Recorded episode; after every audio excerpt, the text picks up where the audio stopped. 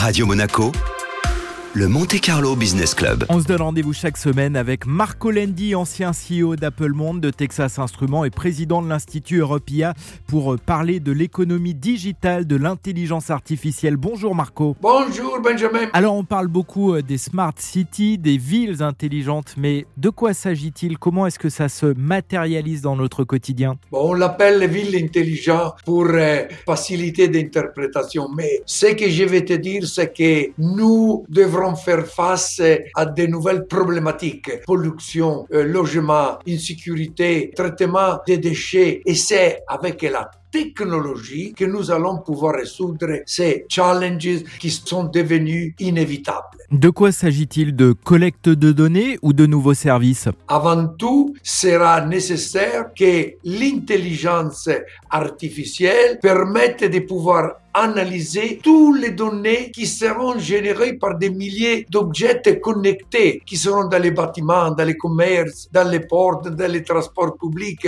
et bien d'autres eh, Une quantité de données énorme. Et seulement à travers l'intelligence artificielle, on sera capable de donner une interprétabilité à ces données qui sont générées par les humains. En définitive, ce que je vois, il y aura une alliance entre l'homme du métier et l'intelligence artificielle qui va permettre de comprendre les infrastructures des villes de demain. Est-ce qu'on a déjà quelques exemples d'applications grâce à cette collecte des données? Absolument. Et on a quand même, et il faut le dire, de belles start-up dans notre département, dans des Alpes maritimes, mais aussi à Monaco. Et je cite Videtix, pour exemple, qui c'est une start-up qui a la capacité d'analyser les images vidéo, son, texte et qui permet d'analyser la circulation des données qui sont traitées avec